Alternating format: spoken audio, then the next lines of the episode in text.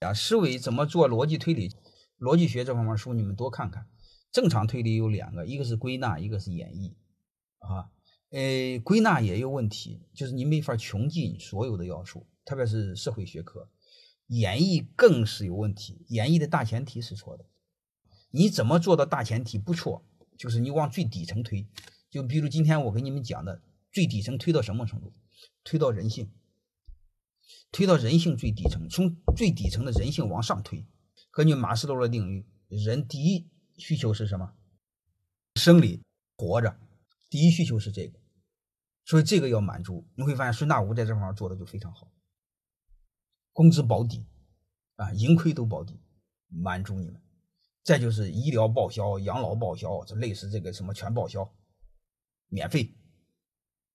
然后在这个基础上再往上，你看就是安全，安全这个他不开人，这不就安全解决了？再就是要求尊严、公平。